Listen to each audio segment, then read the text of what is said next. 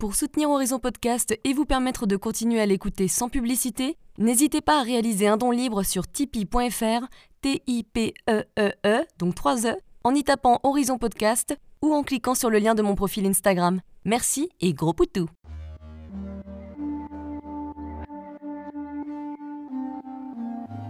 Hello, je suis Léna, passionnée de bien-être, mieux vivre et spiritualité.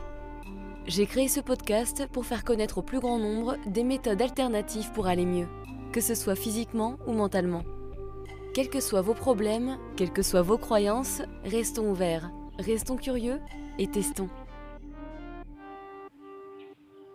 Bonjour à tous, dans ce nouvel épisode, je reçois Camille Thomas, coach de santé, professeur de yoga, aromathérapeute, auteur du livre Passer en mode de vie anti-inflammatoire, un livre bien sympa, et ça tombe bien, parce que c'est ce dont on va parler aujourd'hui. Camille nous raconte comment elle s'est soignée de son eczéma, elle qui en a souffert pendant des décennies, mais elle nous raconte aussi les erreurs qu'elle a faites étant plus jeune, alors qu'elle pensait tout bien faire et mangeait de manière très saine, a priori, hein, par rapport aux étudiants classiques, dont moi.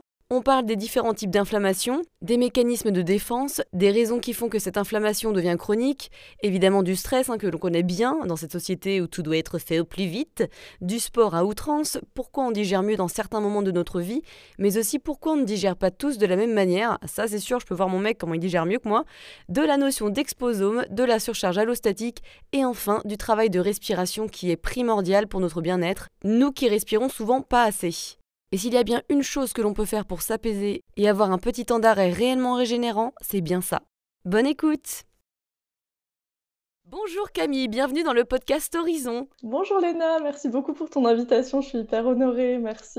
Alors j'ai préparé pas mal de petites questions et pour commencer j'aimerais en savoir un peu plus sur toi, sur ton enfance. Et ce qui est intéressant c'est que tu as vécu avec des parents qui étaient très tendance actuelle finalement.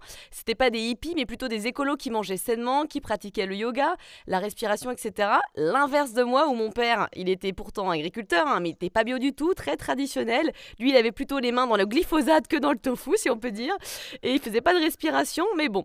Comment cette éducation, elle t'a marqué et aussi comment elle a pu t'oppresser, notamment à l'adolescence?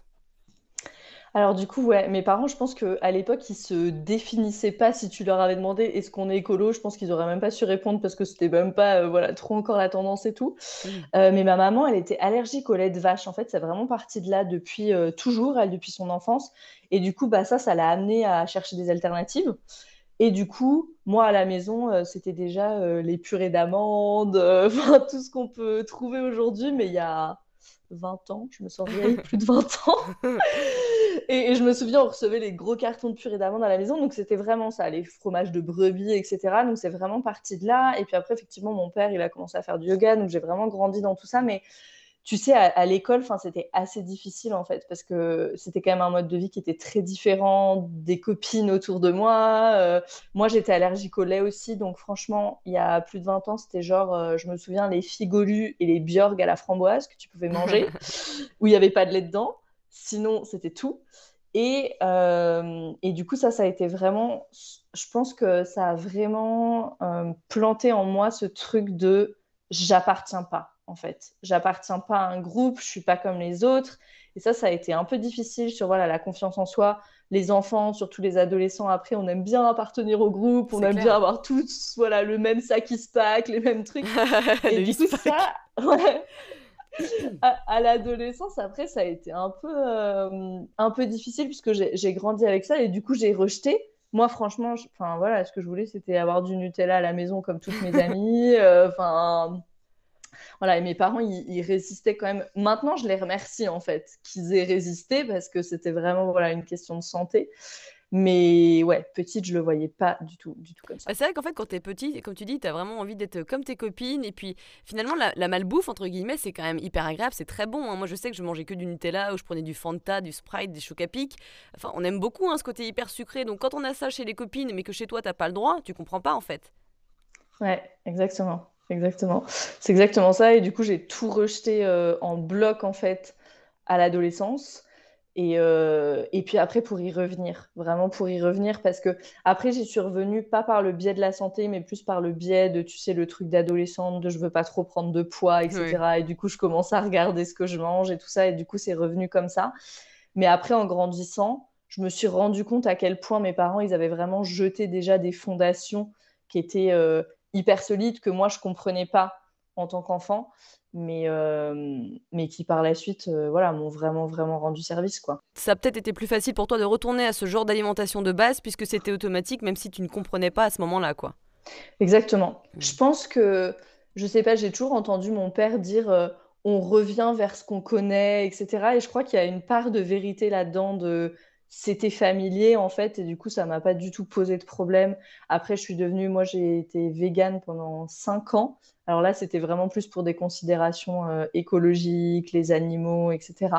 Mais pour moi c'était quelque chose qui était, qui était très naturel en fait parce que chez moi on mangeait déjà pas beaucoup de viande, c'était déjà des produits alternatifs donc. Euh, Mm. Et alors toi, tu as souffert d'eczéma toute ta vie et tu dis que c'est une rencontre en Inde lors d'un stage de yoga qui t'a ouvert les portes de la nutrition anti-inflammatoire. Oui, alors ouais, moi j'ai depuis toute petite c'était eczéma et asthme. Les médecins ils te disent euh, que c'est le même terrain, donc du coup c'était vraiment euh, le duo sympathique. Je, passais ouais tous les deux trois mois des petits séjours aux urgences pour des crises d'asthme. J'étais couverte d'eczéma, cortisone et compagnie. Euh, jusqu'à ouais, l'asthme, j'ai vraiment pu travailler dessus avec un ostéopathe. Je l'évoque ici parce que si ça peut aider quelqu'un, la méthode GESRET pour euh, G-E-S-R-E-T pour l'asthme, ça, ça m'a vraiment débloqué. Et par contre, l'eczéma, ça résistait à tel point que je me suis dit, je vais vivre avec toute ma vie en fait. C'est tout, mmh. c'est comme ça. Je vais vivre avec toute ma vie. Si tu m'avais vu il y a trois ans, j'étais couverte partout, sur le cou, sur le visage. Enfin, c'était super compliqué. Ouais, tu m'étonnes. Et ouais, et, je suis... et puis encore une fois, parce que bah voilà, enfin, on est jeune, je me souviens, moi je me cachais aussi, il y a tout ce truc de l'apparence, je me cachais sous des grosses écharpes, enfin c'était bon. Ce qui devait bien entretenir la chose aussi peut-être. Exactement, les grandes grosses écharpes qui grattent, c'était vraiment pas cool. Et je suis partie en Inde pour faire cette formation de yoga. Ne me demande pas pourquoi je voulais faire cette formation de prof de yoga, je sais pas, ça c'est un truc qui était toujours dans ma tête depuis assez longtemps. Et donc je suis partie et là-bas j'ai rencontré euh, Rachna, Rachna Shashi et elle c'est une docteure en nutrition holistique. Et en fait à la base je suis pas allée la voir pour moi. Euh, elle était dans ma promo de yoga, elle faisait la même formation que moi. Et un jour, elle a raconté son histoire. En fait, elle a parlé de sa polyarthrite rhumatoïde, qui est une maladie auto-immune. Et quand j'ai entendu maladie auto-immune, je me suis dit, oh, il faut absolument que j'aille lui parler, parce que mon père, il a une sclérose en plaques. Et du coup, je me suis dit, il faut que j'aille lui parler de mon père et voilà, voir ce qu'elle a à me dire. Et donc, c'est comme ça, en fait, à la base, la rencontre avec Rachna. Et puis, voilà, au fur et à mesure, j'ai commencé à lui poser des questions. On a bien sympathisé. Quand je suis rentrée en Europe, en France, j'ai décidé de faire sa formation. Hmm. Parce que c'est une, c'est une personne qui est, euh, qui est vraiment extraordinaire. Enfin, c'est une personne qui a une grande discipline, mais en même temps beaucoup de douceur. Et je pense que sur le chemin de la guérison, c'est deux éléments qui sont euh, voilà, qui vont très bien ensemble.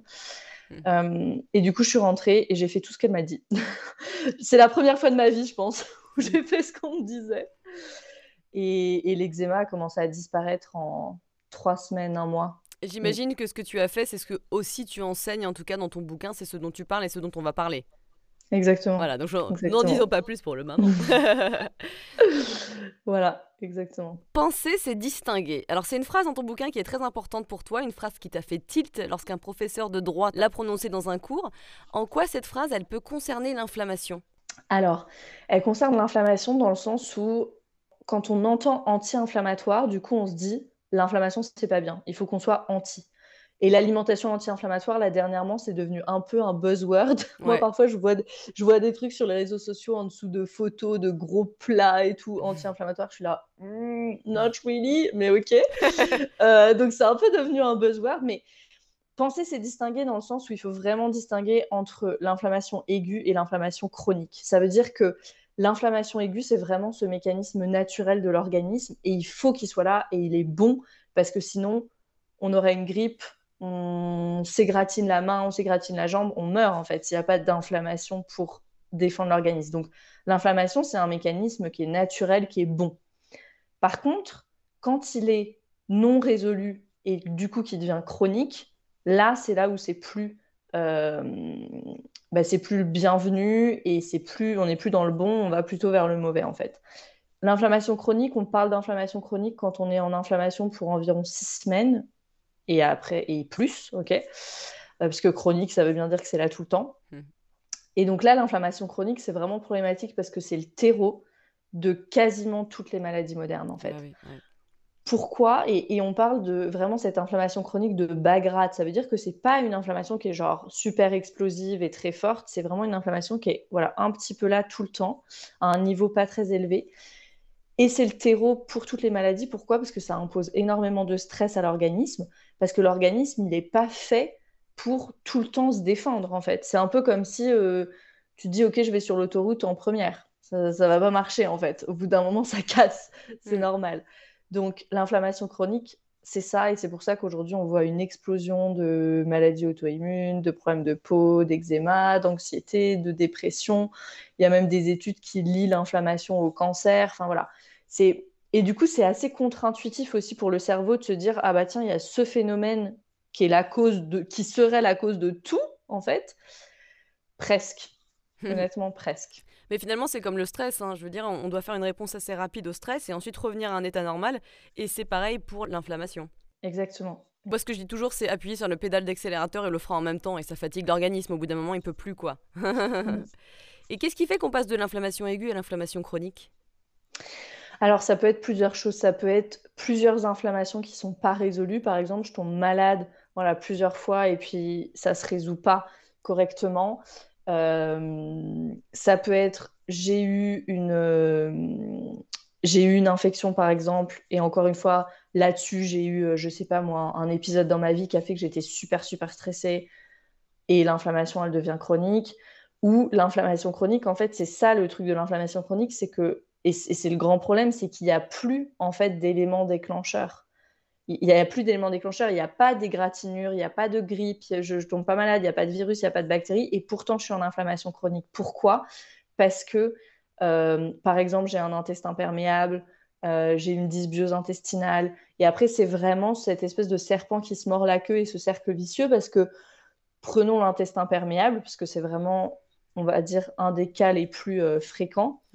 On mange pas très bien, ok? On on en a parlé de la malbouffe, on mange pas super bien même si on essaye de manger bien, il y a des pesticides, il y a des perturbateurs endocriniens dans l'eau, il y a des choses auxquelles on a du mal à échapper, même si on essaye de vraiment tout faire bien. Et tout ça, ça micro-agresse l'organisme au quotidien. Et la barrière intestinale, qu'est-ce qu'elle fait? Elle devient de plus en plus fragile et elle a comme ces sortes de vraiment micro-trous. Et c'est là où on parle de perméabilité intestinale en fait. la barrière intestinale, elle est censée protéger le reste du corps, de l'alimentation, etc. pour voilà, ça continue à passer. Ok, mais c'est pas censé passer à travers la barrière. Et là, quand on a une perméabilité intestinale, et bah, tout d'un coup, on a des particules de nourriture non digérées, des toxines, des choses qui ne devraient pas passer, qui commencent à passer. Et le corps, bah, normal, il déclenche l'alerte. Il y a quelque chose qui n'est pas normal qui se passe, il déclenche l'alerte et on est en inflammation chronique. Le truc, c'est qu'on mange trois fois par jour. Donc c'est logique qu'on soit tout le temps en inflammation parce qu'on est tout le temps en digestion et du coup on micro-agresse l'organisme à chaque fois qu'on mange ou à chaque fois qu'on boit si on parle des perturbateurs endocriniens. Donc c'est assez, euh, assez logique et aujourd'hui on s'est habitué à un environnement qui est hautement toxique. Et notamment euh, le stress chronique. C'est partout en fait maintenant. Je veux dire, en tout cas, je sais pas, mais dans la vie parisienne, tu le sens. Tu vas à Paris, tu vois déjà l'ambiance. Tu vois, mon père, il est venu le week-end dernier. Euh, il dit mais putain, mais c'est quoi ces gens qui conduisent? En fait, dans certaines villes, notamment Paris, tu rentres dans un truc où tu es dans une atmosphère stressée. En fait, les gens stressés te stressent, même si toi tu l'étais pas de base. Donc tu, tu prends ce rythme-là. Et après, avec les deadlines de travail, le fait de voilà d'être parfait partout, euh, il faut manger sain, faut aussi. Il y a aussi la pression qu'on a. Hein. Et résultat, quand on n'y arrive pas, on culpabilise. Et toutes ces émotions, ça vient nous stresser et ça va fragiliser aussi notre barrière intestinale aussi par conséquent. Exactement, exactement. Et puis sur le stress, c'est très intéressant ce que tu dis. Il y a les systèmes nerveux des humains, ils sont faits pour se co-réguler. Donc en fait, on réagit. Si moi je vois que tu es dans un truc super stressé, euh, voilà, en fait, je sens une menace finalement et mon système nerveux, il se co-régule. Et donc c'est normal que tu sortes du métro et que tu sois dans un état complètement oh, agité et voilà. c'est la fameuse co-régulation du système nerveux. Donc oui, c'est très présent, c'est là. Euh, voilà, c'est là dans l'eau, dans l'air, dans les autres personnes, dans la nourriture. Enfin, c'est très difficile aujourd'hui, encore une fois, même si on fait tout bien, d'échapper à ça. Et il y a une forme euh, un peu d'injustice là-dedans, parce que quelqu'un, moi j'ai souvent des personnes qui viennent me voir en coaching de santé et qui me disent euh, je fais tout bien, même je mange bio, je fais très attention à ce que je mange, etc. Et pourtant, et pourtant, Et donc là, venir expliquer qu'en fait, il faudrait s'extraire de son environnement, il faudrait s'extraire de certaines relations, c'est des choses qui sont moins faciles à faire que de changer son assiette. Et Dieu sait que changer son assiette, c'est déjà difficile. C'est clair. Mais donc, donc oui, il y, a une forme d'injustice à dire à quelqu'un, bah en fait, oui, on est le produit de notre environnement et aujourd'hui, c'est le bilan est pas super. Euh, bah, c'est clair, et puis c'est vrai que c'est hyper important de savoir gérer son stress ou ses émotions, etc. Mais au bout d'un moment, quand tu es dans un environnement toxique ou quand tu as un travail qui est toxique, qui ne te va plus, bah, il faut penser à changer. Alors, je sais que c'est très facile aussi hein, euh, à le faire. Moi, je suis un peu en plein dedans euh, où je me dis que je ne ferai pas ça toute ma vie. Mais euh, voilà, pour l'instant, bah, il faut bien que je, je, bosse et que je gagne ma vie. Et ça m'apporte aussi beaucoup de stress. Donc, j'ai du mal à le gérer. J'apprends à le gérer. Mais c'est vrai qu'au bout d'un moment, bah, il faudra peut-être arrêter. quoi. C'est tout. C'est comme ça. Donc, oui, c'est un grand travail. Hein. Oui. Et parce que parfois, malheureusement, changer son mode de vie, ça suffit pas. Il faut changer sa vie. Ouais, ouais, mais c'est aussi ça l'évolution de la vie, c'est ça, c'est ça qui est intéressant. Exactement. Euh, c'est quoi les signes fondamentaux d'inflammation hein? On parle de rougeur, de gonflement, ce genre de choses? Oui, alors on parle de ça euh, voilà, sur de l'inflammation aiguë, j'ai envie de dire, sur le processus naturel. On a ces, ces lymphocytes, les petits euh, les globules blancs qui vont vers la zone, par exemple, mettons qu'on soit égratigné, hop, j'ai les globules blancs qui arrivent vers la zone pour défendre le, la bactérie ou je sais pas quoi qui va venir se mettre dans la plaie.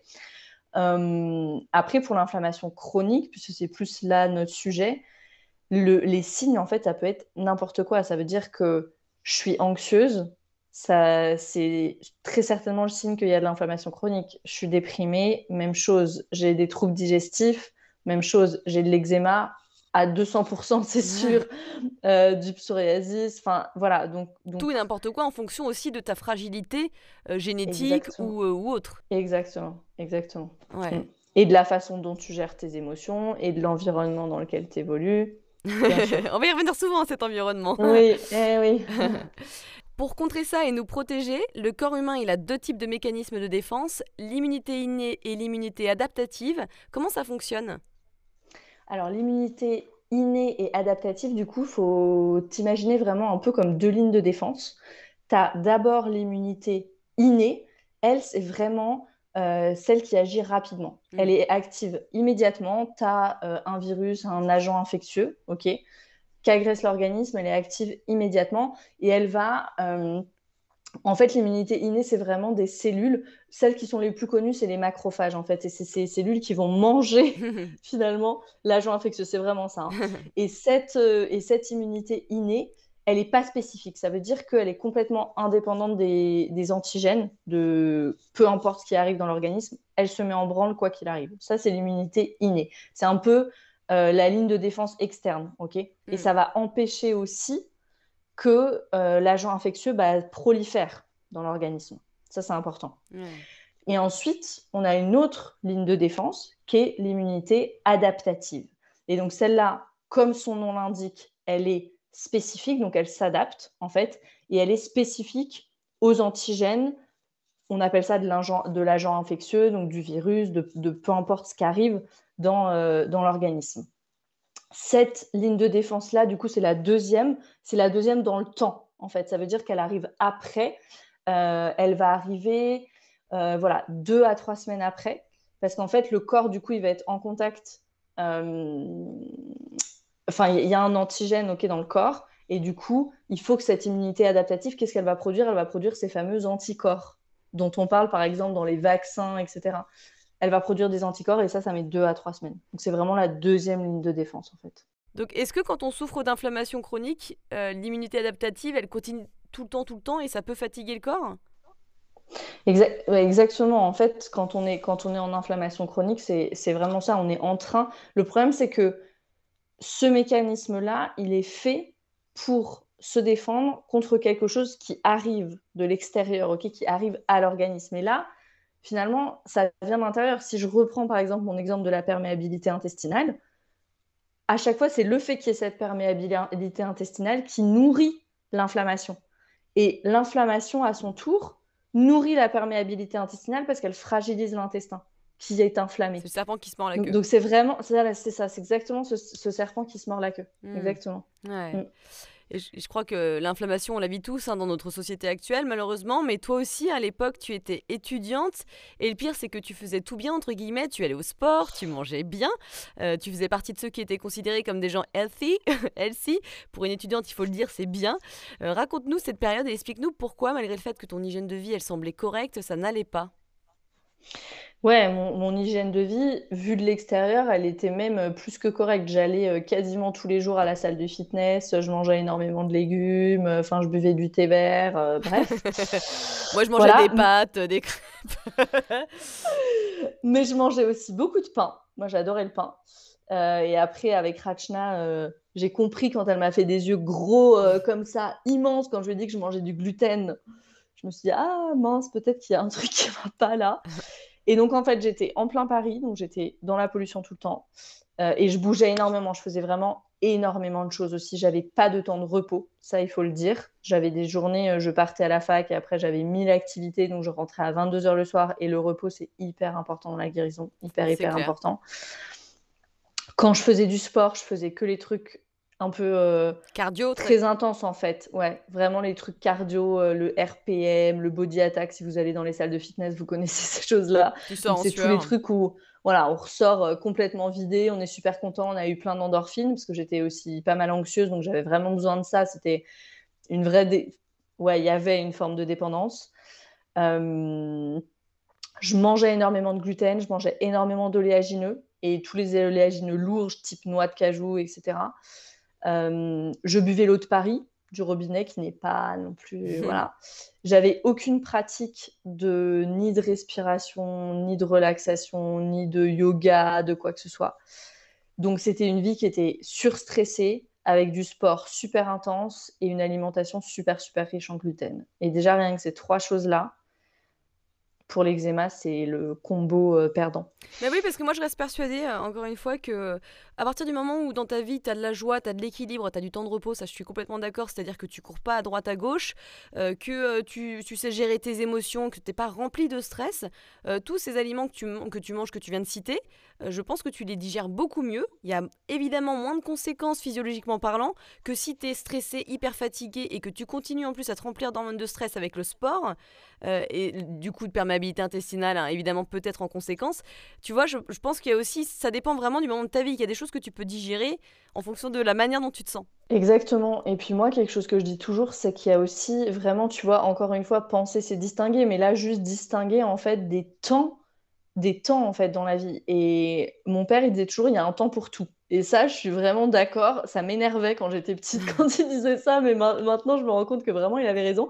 Et ça veut dire qu'il y a un temps pour la guérison, il y a un temps pour je me stabilise et il y a un temps pour j'ai pas besoin de guérir de quelque chose de spécifique et du coup je suis dans une hygiène de vie qui est bien pour ma santé de façon générale, pour ma longévité, etc. Mais là, moi, j'avais de l'eczéma et je voulais guérir de quelque chose, donc il faut du coup se donner ce temps de guérison.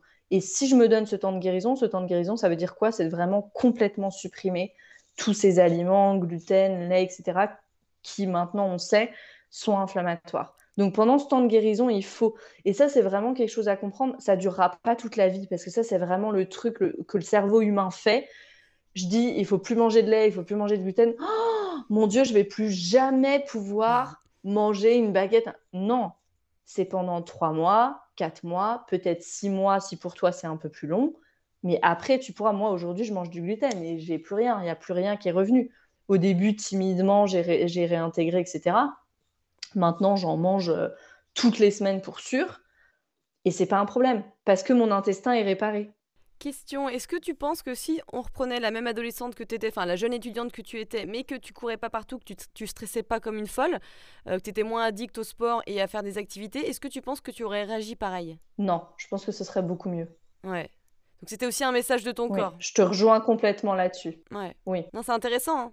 Et puis j'étais aussi dans quelque chose qui me convenait pas du tout au niveau des études, par exemple. Ça, ça compte. Quand, euh, quand tu es à côté de tes pompes, comme on dit, que tu marches pas dans la voie qui est la tienne, ton corps, il t'envoie tout de suite des... tout de suite un message. Et on revient du coup là à l'environnement, en fait. Dans quel environnement j'évolue? Est-ce que ça me convient? Non, mais tu as totalement raison. Et puis je repense à ton papa, que je connais pas, mais que voilà, c'est intéressant. Euh, il y a un temps pour tout. C'est vraiment ça quand je vois, moi, il y a 4 ans, parce que j'étais complètement déconnectée de mon être, enfin, même plus, hein, ça, a duré, en gros, on va dire pendant 10 ans. Moi, je faisais pareil du sport à outrance.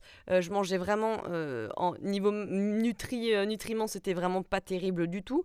Et en fait, je me suis vraiment fatiguée le corps et je me suis blessée partout. Pourquoi? Parce que mon corps, il disait, il m'envoyait des signaux. Et puis au bout d'un moment, il a crié. Il a crié, il s'est dit, bon, bah la cocotte, on va l'arrêter parce que là, il faut qu'elle fasse un travail. C'est clairement, ça ne va pas du tout. Et en fait, du coup, j'étais plus capable à un moment de faire du sport euh, à outrance aussi, ou de manière très, euh, tu sais, des hits, euh, donc très cardio. Et je pouvais plus le supporter. Mon corps, était là, ah, j'en peux plus. En fait, ça ressemble trop à mon stress, ça ne marchait plus. Tu vois Et maintenant, c'est marrant quand je refais.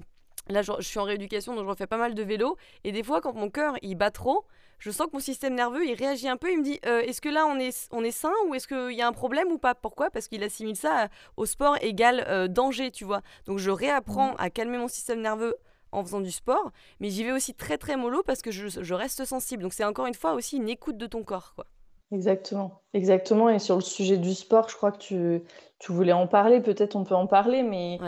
Il y a des études effectivement qui montrent que le sport a des effets anti-inflammatoires. Donc du coup, c'est très très bien. Et moi, dans tous mes protocoles de santé, je donne ce que je donne très très souvent, c'est vraiment ce mix entre des activités comme le yoga, le pilate, où en fait, c'est vraiment des activités super. Euh, je sais pas si ouais, et rééduquante en fait mm. pour le système nerveux parce que dans le yoga, en fait, ce que tu apprends par exemple, c'est à rester dans des postures qui sont pas forcément super confortables et à respirer à travers ça. Et en fait, tu stimules ce qu'on appelle le nerf vague mm.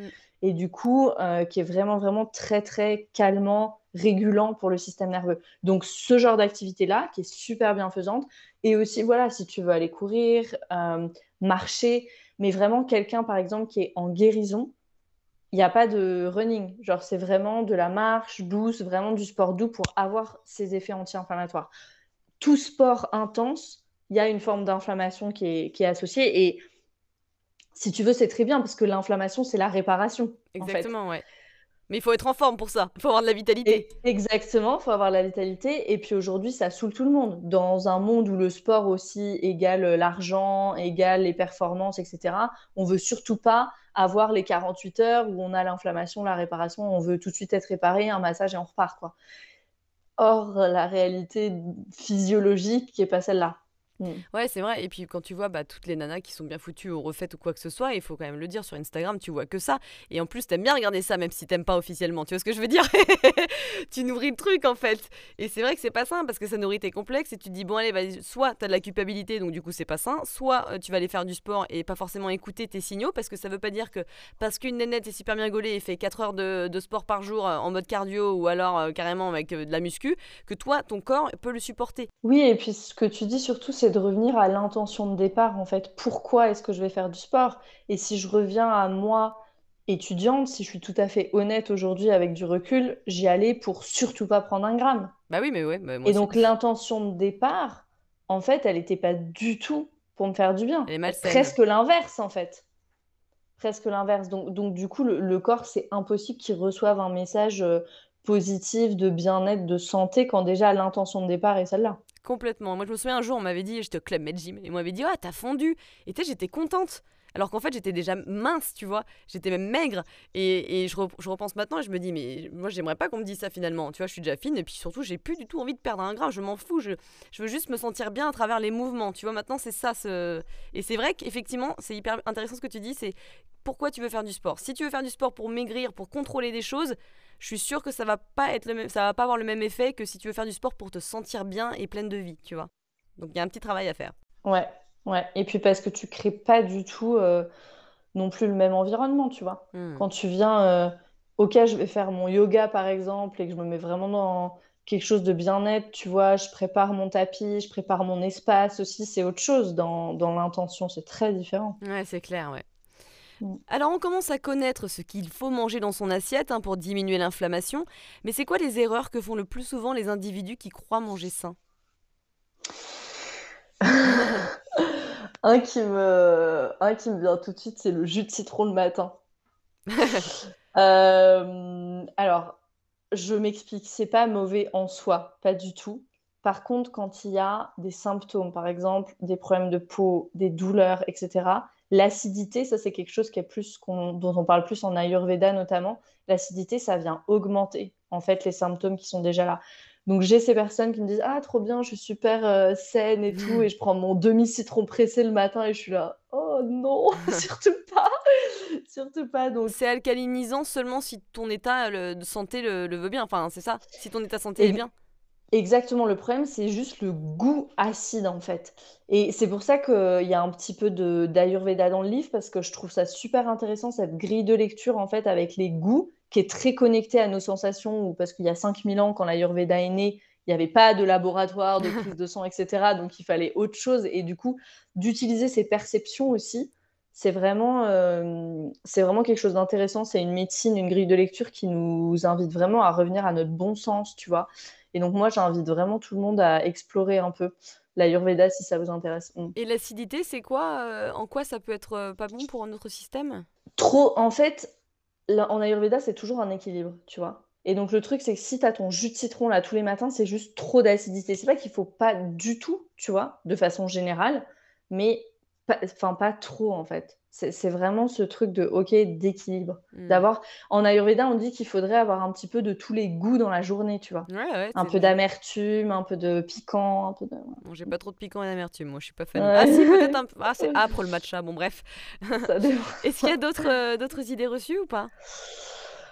Euh, Bah alors, je pense que le gluten, c'est un sujet qui divise, euh, c'est un sujet qui est très chargé, le gluten. Euh, donc peut-être qu'on peut en parler rapidement, mais encore une fois, c'est pas le gluten en soi, c'est le gluten d'aujourd'hui en fait. C'est le gluten d'aujourd'hui boosté euh, aux pesticides. C'est le gluten banette en fait qui va pas du tout.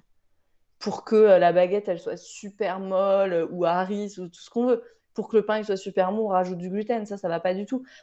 Avant, on dit nos grands-parents, euh, ils mangeaient du gluten, ils n'avaient pas de problème.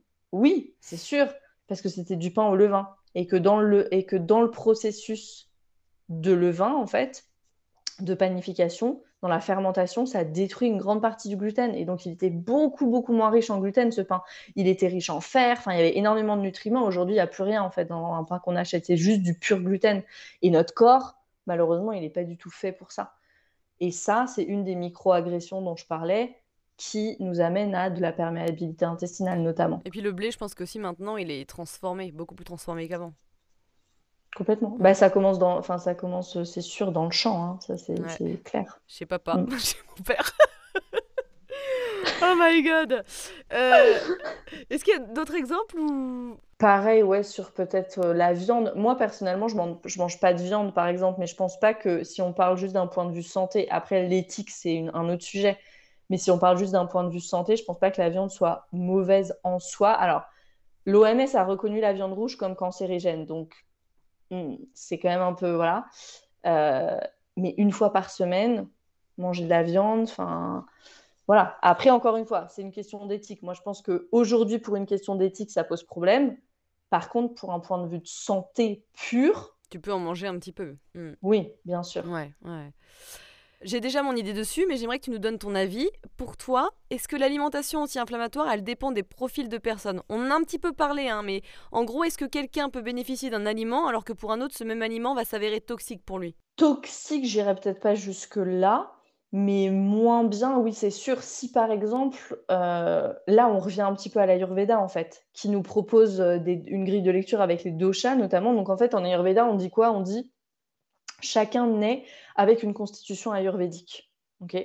Donc, déjà, chacun est différent de base. Une constitution ayurvédique qui est héritée de nos parents. Après, la réalité, c'est qu'il y a tellement de déséquilibre tout le temps dans notre constitution ayurvédique, c'est même difficile de savoir où on est dans notre vie et quelle est vraiment même notre vraie constitution ayurvédique. Mais du coup, c'est aussi pour expliquer que quelque chose qui te conviendra à toi me conviendra pas forcément à moi. Par exemple, si je prends, j'en sais rien, euh, les personnes qui sont vata ou qui ont beaucoup de vata en elles, qui est un des doshas, on va leur conseiller, on va leur conseiller une nourriture plutôt chaude, nourrissante, douce, donc aller vers voilà des, des, purées, des soupes, de la patate douce, des porridge, des choses voilà très qui en fait ancrent et ça, c'est pas du tout ce qui va convenir, par exemple, à quelqu'un qui est plutôt CAFA. donc qui a un métabolisme plus lent, qui a plus tendance à prendre du poids, qui lui a besoin plutôt d'une alimentation qui soit légère, facile à digérer, plutôt deux repas par jour, ça suffit. Donc, là, on voit déjà que effectivement, en fonction de comment tu es constitué, eh ben, il y a des choses qui vont, toi te convenir, moi beaucoup moins me convenir. Et c'est là où on revient en fait un petit peu au sujet du sport et à l'écoute en fait finalement. On n'a pas besoin forcément du même type de sport en fonction des profils ayurvédiques. Exactement. Hmm. Et, en et en fonction de où tu es en ce moment dans ta vie. Par exemple, quelqu'un qui est super anxieux, je ne sais pas si. Alors, d'un côté, oui, aller courir, ça peut donner une bonne dose d'endorphine et c'est bien. Mais peut-être que euh, un truc plus ancrant, même comme la musculation, ça serait mieux. Parce que c'est quelqu'un qui est tout le temps dans sa tête, tout le temps dans les scénarios catastrophes et tout, donc il faut le ramener, dans, il faut le ramener tu vois pas de quoi tu parles? donc, il faut vraiment ramener dans le corps, tu vois. Et alors même si donc du coup évidemment tout diffère en fonction des types de profils comme on vient de le voir, euh, qu'est-ce qui est bénéfique pour tous? Moi je pense à l'huile d'olive sur les aliments. Qu'est-ce qu'il y a d'autre? Et des petits tips à nous donner comme ça?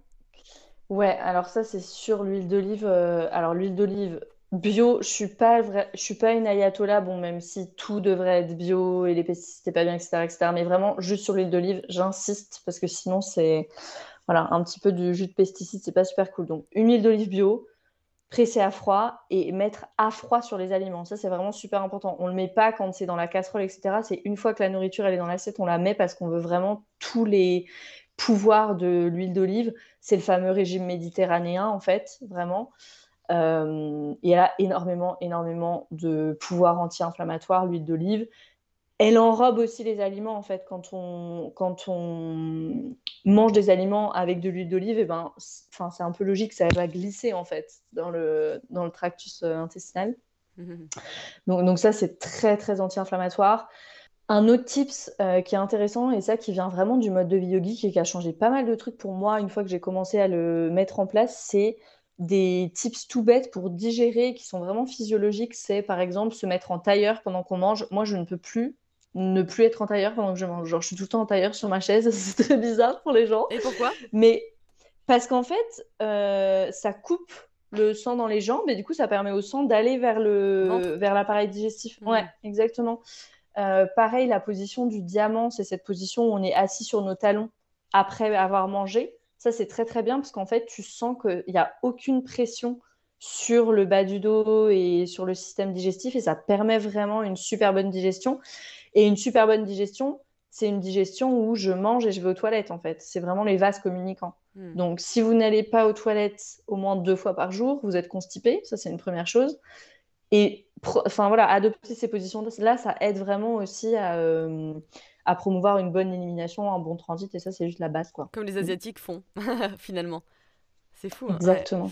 ouais. Et alors un facteur pro-inflammatoire, hein, c'est la non-régulation de la glycémie. Beaucoup de gens mangent sain, équilibré, mais sont tellement stressés comme moi que ça dérégule leur physiologie. Comment on peut mieux gérer garder notre glycémie sous contrôle?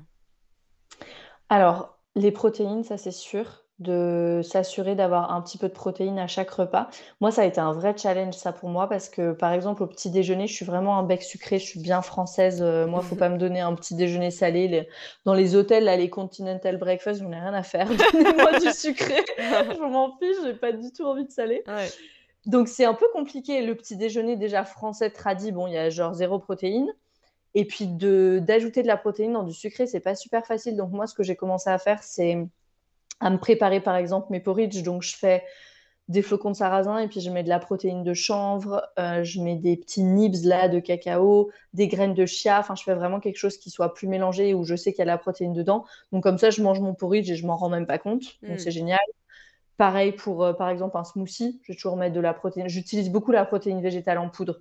Essayez de trouver une protéine végétale de chanvre. Il y a plein de marques maintenant oui, en magasin bio. Hein. Mm. Très bien. Voilà. Et ça, c'est un moyen tout simple. Pareil, quand je me fais des pancakes, je fais moitié-moitié. Moitié farine sans gluten, moitié protéine. Donc, des petits tips comme ça pour vraiment voilà, protéiner comme ça euh, tout au long de la journée et garder la glycémie vraiment sous contrôle. Par exemple, euh, je sais pas, on, se fait un petit snack, on mange une pomme. Ça, c'est un truc euh, super, enfin bête en fait, super, euh, voilà. Je mange une pomme, bah, je vais manger 5-6 amandes avec. Hop, ça va tout de suite. Voilà, je vais éviter d'avoir le pic glycémique de là. Alors, les fruits, c'est excellent. Hein. Mais encore une fois, quand on parle dans un contexte de guérison et qu'on veut vraiment, vraiment réduire l'inflammation, on essaie vraiment, vraiment d'avoir cette, euh, cette glycémie toujours sous contrôle, parce que à chaque fois qu'il y a un petit pic glycémique, il y a un petit pic inflammatoire, en fait. Et si on veut vraiment éviter ça. Mmh. Ouais, ouais. En plus du sport et de l'alimentation, tout ça, il y a la notion d'exposome. Ça correspond à quoi? Ouais, alors l'exposome, euh, ça, en fait, c'est la somme de ce à quoi on est exposé au quotidien. Donc là, on revient vraiment à notre environnement, on en a déjà pas mal parlé, en fait. Donc euh, voilà, c'est Vraiment, euh, ça va être les perturbateurs endocriniens dans l'eau, ça va être la pollution de l'air. Euh, moi, je dis que c'est aussi les relations. Hmm. Euh, ouais, vraiment bah tout, en fait, ce qui va nous... ce qui va créer du stress. Et quand on parle de stress, en fait, moi, j'aime vraiment bien juste préciser que c'est pas juste le stress extérieur de mon collègue m'a saoulé au travail aujourd'hui ou il y a quelqu'un qui m'a bousculé dans le métro. Il y a ce stress-là, mais qui est assez évident, en fait mais il y a aussi ce stress physiologique de déjà le stress physiologique dès qu'il y a des déséquilibres à l'intérieur de l'organisme, ça c'est quelque chose, et le stress physiologique que notre corps il accuse à chaque fois qu'on est, qu'on est dans quelque chose qui ne nous convient pas, ou à chaque fois que on ne sait pas dire non, par exemple. Ça c'est un truc qui revient très très souvent, qu'on voit très souvent chez les personnes qui ont des maladies chroniques euh, ou même des cancers. C'est des personnes qui ne savent pas dire non très souvent, et donc le corps dit non. Voilà, exactement. Pour elles, en fait. Et à chaque fois que, en anglais, on appelle ça les boundaries. Je sais pas ce que c'est en français, c'est les limites, en fait, les des limites. saines.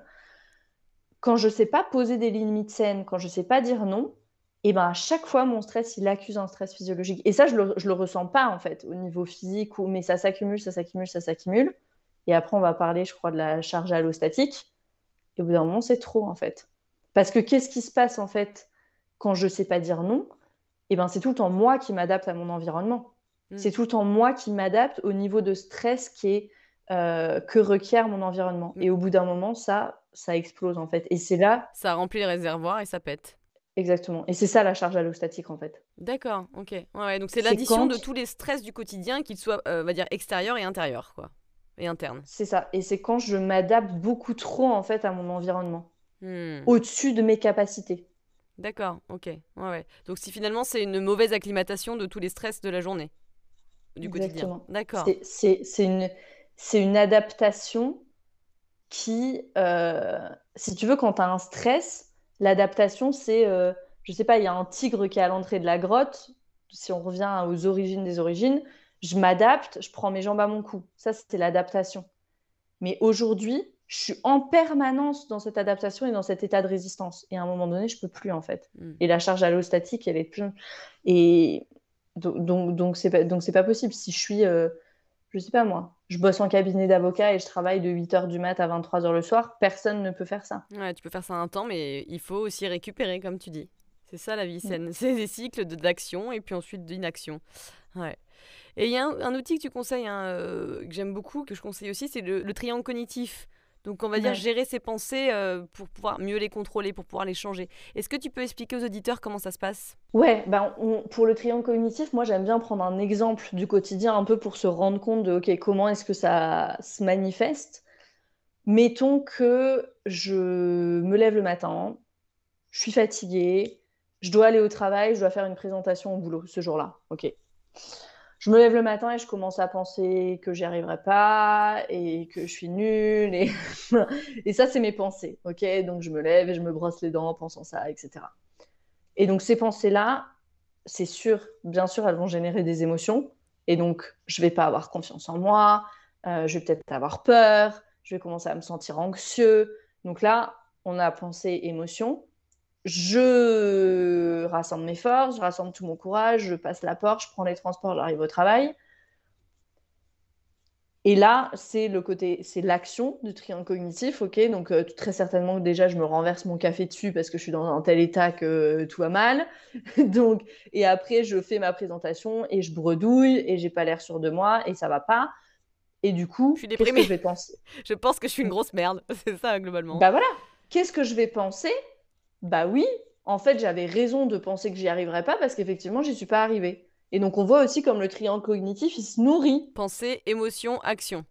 Voilà, et que c'est vraiment un triangle. Et donc, encore une fois, ça c'est comme l'inflammation chronique et le, la perméabilité intestinale, c'est vraiment un cercle vicieux ou vertueux qui, si c'est vicieux, qu'il nous faut euh, brisé. C'est pour ça, moi, quand je commence à, stresser, donc moi j'ai des gros problèmes de stress, mais j'apprends plein d'outils pour les gérer et maintenant je sens que ça, ça va de mieux en mieux. Mais bon, on change pas des voilà, 30 ans d'habitude. Toxique, c'est compliqué, c'est un travail de tous les jours. Mais au moins, quand on en a conscience, déjà, moi je sais que je mets la main sur mon cœur et je respire et en fait je me rassure. Comme encore une fois, comme si j'étais ma propre maman. Je rassure mon, mon enfant intérieur, je dis tout va bien, t'inquiète pas. Et du coup, j'évite de, de ruminer, je stoppe le cycle infernal en fait, pour moins me sentir comme une merde. Ah, mais moi, c'est quelque chose que j'ai beaucoup fait, ça. Hein. Au, début, je me suis sentie très stupide, mais de poser la main sur ma poitrine et, de me dire à voix haute, je suis en sécurité, voilà. trois, quatre fois, autant de fois que j'ai besoin d'inspirer, d'expirer, je l'ai fait plein plein de fois. Ah bah moi je pense que je le dis 170 fois par jour, je suis en sécurité, par rapport à ce que moi j'ai eu des douleurs chroniques. Et donc du coup je, je, je, fais comprendre à mon système nerveux que non, je suis en sécurité. Et je trouve que souvent on a un peu honte de se parler comme ça, mais il faut pas. Enfin je veux dire, il faudrait qu'on s'honore beaucoup plus. C'est dommage de, se considérer, euh, ah maintenant j'ose pas trop me dire que, enfin pas trop dire que je parle comme ça. Bah si, parle-toi comme ça, mince. Alors que tu vois, on, souvent on s'insulte, on se dit, oh putain, t'as vu ton bout de gras, t'es dégueulasse. Et bah là on s'excuse pas. Bah si, en fait, ton corps il entend tout, tes cellules elles entendent tout. Bordel, merde exactement. Ah non, mais et, enfin, énergétiquement, c'est très très puissant de, de parler à haute voix à son corps, hein, effectivement. Ou même dans ta, dans ta tête, au cas où, si tu peux pas, si oui, y a des collègues à côté, c'est sûr. Mais... Ouais, ouais. Non, mais d'où euh, tout, voilà, le pouvoir des pensées, etc. Euh, c'est réel, oui, c'est sûr. La, la première euh, cliente que j'ai eue en coaching de santé, la première personne que j'ai accompagnée, elle avait une spondylarthrite. Et quand on s'est eu au téléphone, la première fois, elle m'a dit Moi, de toute façon, je sais que c'est un passage de ma vie, que je serai pas malade toute ma vie, que j'ai des leçons à apprendre de ça et je vais guérir. Donc, elle, déjà, elle était partie dans un truc. Et effectivement, on a fait euh, trois mois de protocole ensemble, d'accompagnement, etc. Maintenant, elle vit complètement normalement, elle a plus de douleur. Mais elle était déjà partie dans quelque chose où elle disait à son corps C'est temporaire. Je sais que c'est temporaire. Et le corps, il entend. Il comprend, il dit Ah bon, bah si elle dit ça, c'est que ça devrait aller mieux, on va être optimiste. Bah moins d'inflammation du coup. c'est fou, hein. Mm. De toute façon, il faut, il faut savoir si jamais tu te sens comme une mère. Moi, c'est quand je commence à me sentir comme une mère, je me dis hum, hum, C'était quoi mes pensées là récemment? Et en fait, tu fais vite le lien. c'est souvent ça. Hein. Alors, comme moi, tu aimes beaucoup le breathwork. Comment la respiration, elle t'a aidé à réduire ton anxiété et à te sentir mieux en général? Alors, la respiration et moi, ça a été vraiment une hate-love relationship au début. Je, en tant que qu'ancienne asthmatique, je respirais tout le temps par la bouche, mais tout le temps, tout le temps. Moi, je ne savais pas respirer par le nez. Ça veut dire que si je respirais par le nez pendant la journée, j'avais l'impression d'étouffer. Maintenant, je ne sais plus comment je faisais pour tout le temps respirer par la bouche. Si je respire tout le temps par la bouche, j'ai l'impression que je vais étouffer. Mais je suis arrivée du coup au Yoga Institute et le prof a dit euh, ici on respire par le nez, la bouche c'est fait pour manger, le nez c'est fait pour respirer. Et là, je me suis dit ok, ça va être très dur parce que il faisait 35 degrés, j'avais l'impression d'étouffer. Et je me suis dit, mais si on me laisse même pas respirer, je vais mourir en fait. Et puis après, je me suis dit, bon, bah, soit tu reprends l'avion, soit tu essayes. Mhm. Et donc j'ai essayé et ça n'a pas duré longtemps. En deux, trois jours, vraiment, je pense que j'avais déjà bien rééduqué. Ah, c'est cool. Ouais, c'était vraiment une question d'éducation et je pense que les mouvements, etc., euh, voilà, aidaient aussi. Mais effectivement, et au Yoga Institute, là-bas, j'ai appris énormément, énormément d'exercices de respiration. Et ça, c'est ce que j'ai appris dans ma formation aussi de nutrition holistique. Une grande, grande partie était dédiée à la respiration. Et moi, je le vois très bien avec les personnes que j'accompagne. Une personne qui va tout bien faire, mais qui fera pas les exercices de respiration, et une personne qui fera tout bien et qui fera aussi ces exercices de respiration, c'est quasiment du 50% hein, sur le résultat, où il y aura vraiment beaucoup, beaucoup plus de résultats. Pourquoi? Parce que la respiration, en fait, elle vient. Moi, j'aime bien parler des cadrans de la santé. Elle vient vraiment nourrir tous les cadrans, en fait. L'émotionnel, le physique, le mental, le spirituel. Tout, tout ça, la, la réunion de tout ça, c'est la respiration, en fait. Et la respiration, c'est fabuleux parce que c'est une de nos seules capacités, euh, une de nos seules fonctions autonomes sur lesquelles on a le contrôle. Donc, c'est mm. un truc euh, juste exceptionnel, en fait. Et donc, du coup, moi, quand j'ai commencé euh, mon chemin de guérison, je faisais de la respiration alternée tous les matins, 15 minutes. Alors, pour ceux qui ne savent pas, c'est quoi? La respiration alternée, c'est quand euh, on met, alors si vous ne voyez pas du coup, on met son pouce... Ah non, ouais, son, son, pouce droit, c'est avec la main droite, on met son pouce droit sur la narine droite et l'annulaire sur la narine gauche. Et donc, et on va respirer, en fait, on va inspirer par la narine gauche, j'expire par la droite, j'inspire à droite, j'expire à gauche. Ça, c'est un cycle. Et après, en fermant à chaque fois, on est d'accord. Un un, on ferme. On, alterne la fermeture des On alterne, exactement. On alterne les narines. Et, euh, et ça, c'est vraiment un exercice de respiration qui est excellent parce qu'il est super, super équilibrant.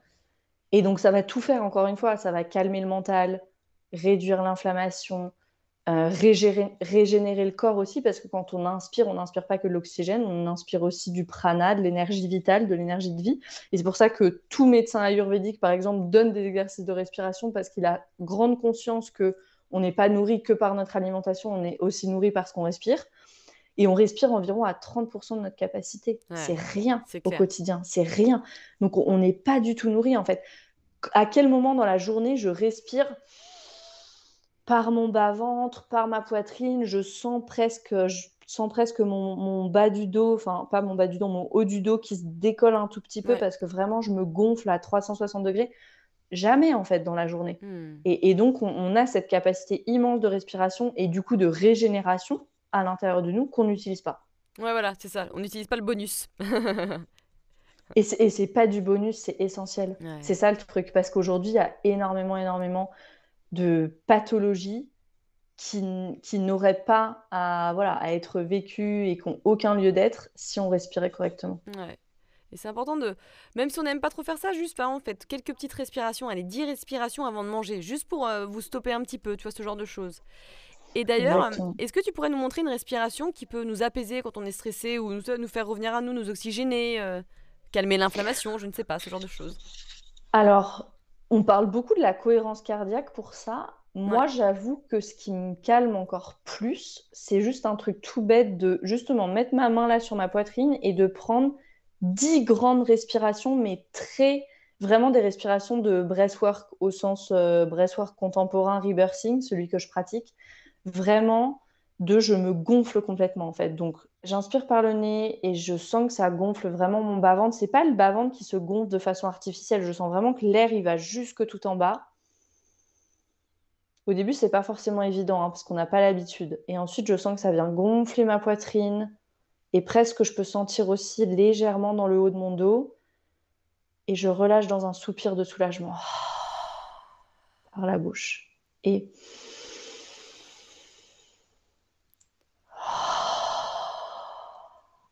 Et ce que je vais faire après, c'est que je vais connecter, en fait, cette respiration. Et je vais supprimer la pause. Donc, je vais inspirer.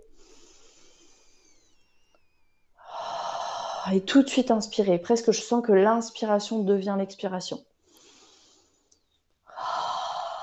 Et je me fais juste une série de 10 comme ça. Et ça, ça fait circuler l'énergie ah, à l'intérieur. Mm. Et quand je sens que voilà, je suis un peu tendu, stressé, angoissé, qu'il y a quelque chose qui va pas trop, je, voilà, ça soulage vraiment euh, immédiatement. Elle ressemble à la technique de Wim Hof en fait, celle-là, globalement. Ouais, Parce qu'elle est moins saccadée en fait, enfin, mais, euh, mais voilà. Ouais. De toute façon, ouais. Et ça, ça fait du bien, ça remonte les énergies euh, et des émotions qui sont dans le ventre, tu sais. Mmh Alors, on va finir par un jeu de questions-réponses. L'idée, c'est de répondre rapidement à une petite série de questions. Quel livre t'a le plus marqué? Peu importe le sujet. Euh, un livre qui, est en anglais qui s'appelle The Body Says No de ah Gabor Maté. Putain, mais c'est trop marrant, c'est il est dans ma c'est le prochain livre que je vais le lire. ah, c'est trop rigolo. Et ben voilà, j'y pensais aujourd'hui, je me dis putain, faut que je finisse mon bouquin pour le prendre. C'est marrant, on est connectés. Il a changé ma vie. Ah oui. Vraiment. Ouais, ouais. Bon, bah super, tu me confirmes le truc. Mm. Ça porte son nom hein, quand le body, euh, quand le corps dit non.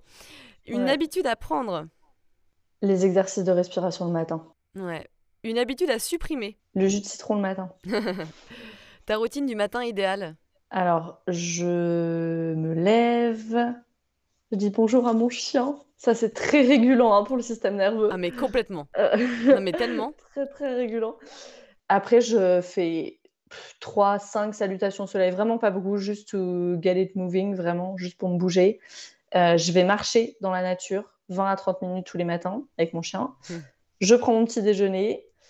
Euh, j'ai fait des petits exercices de respiration avant ça. Je prends mon petit déjeuner et je regarde pas et j'essaye de ne pas regarder le téléphone surtout pendant tout ce temps-là. Hmm. J'y arrive pas tous les matins, mais j'essaie. Oui, mais on est humain, faut pas aussi culpabiliser. Moi, c'est ça, tu fais de temps en temps, de faire attention à tes habitudes, mais si tu as envie de le faire, tu le fais, quoi. Enfin, voilà. Mm, mm. Ton petit-déj idéal? Alors, moi, c'est un smoothie. J'adore, même en hiver. Euh, je vous donne la recette. C'est banane, des myrtilles surgelées, de la protéine de chanvre, du... une cuillère à soupe de purée d'amande, de l'eau. Et je mixe tout ça.